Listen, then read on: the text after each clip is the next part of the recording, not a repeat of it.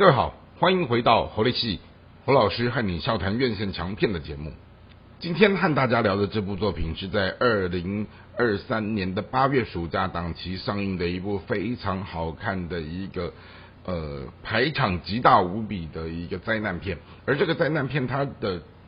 呃特效我觉得很厉害哈，然后它的各方面的这些舞台美术的背景啊哈这些。都是非常讲究的，并且除了在大排场的这一些布景道具舞美哈下了很大很足的功夫哈，甚至于在特效的部分怎么样在虚实里面互相协助之外，好，既然演出这一种灾难片在考验人心人性哈，直接去对应到面临生死的时候，许多人的这一种。呃，爱恨情仇的东西，他怎么去展现出来？好，于是这一部戏就是韩国今年在暑假上映的一个号称超越好莱坞的灾难特效。哦，这一部很棒的电影叫《水泥乌托邦：末日浩劫》。而这部戏呢，哦，光是那个演员的名单抖出来就吓死人哈，就光看一个叫做李秉宪的人也就够了。好，那此外就是哦，有那个什么朴旭俊啊、朴宝英啊这几位中生代的好演员，好，再加上一个戏精演员哈，这一位女主角啊的女配角，她向来都是在做绿叶的角色哈，但是只要逢有她出现哈，差不多整台戏哈，大家都会被她抢得干干净净的这一位很厉害的绿叶女角叫金善映，好，那透过这样的一个强大的演员阵容哈，我们就可以看到说哦，原本这个。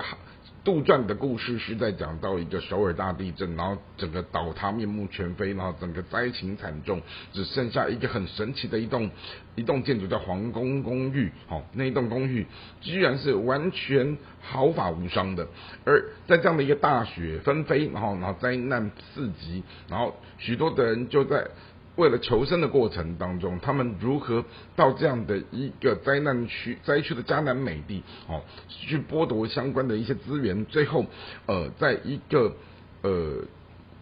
社区居民哈，他们票选出来的一个临时代表是一个彪悍的一个一个壮年的男人哈，就是由李炳宪所。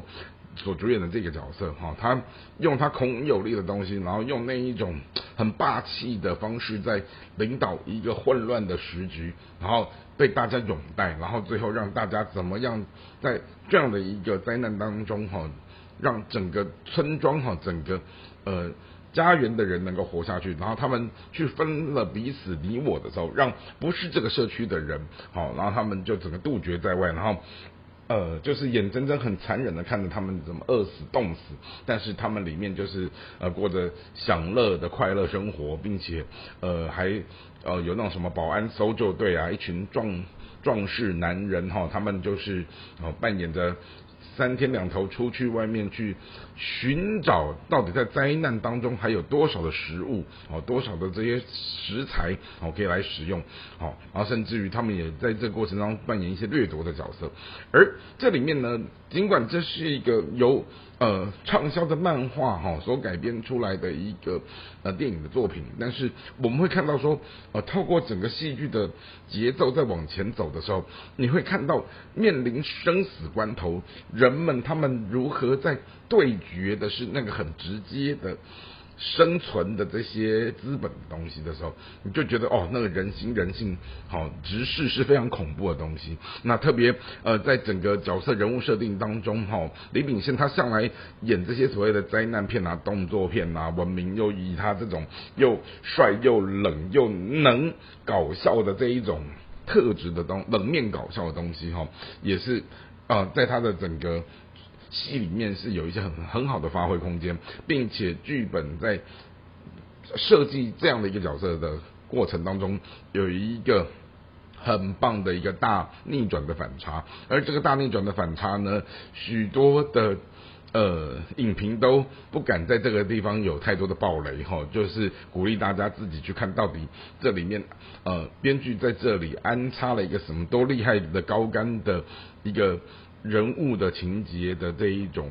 特质哈，然后让整个戏最后有了一个很大很大的翻转。好，所以也就是说，呃，在二零二三年的暑假八月档期，好上映的这一部相当棒的一个韩国的灾难动作，好。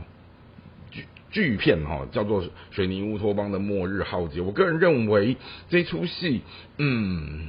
在许多的这些技术上，他们已经完全没有叫做落差好莱坞太多的东西，并且他们。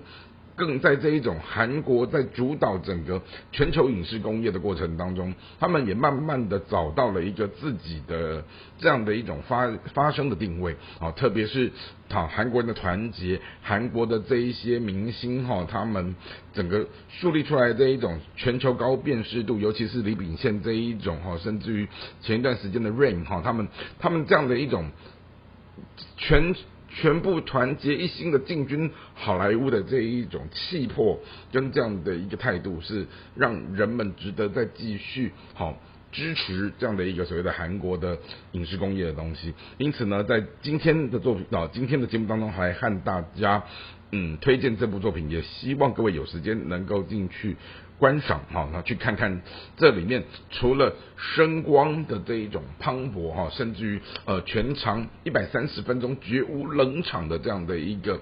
呃铺陈跟设计，我觉得哦会让人有一种看完之后呃除了娱乐的感觉满足之外，你还会有一些很深刻的这些人心人性的思考。希望今天介绍各位喜欢，我们下次再会。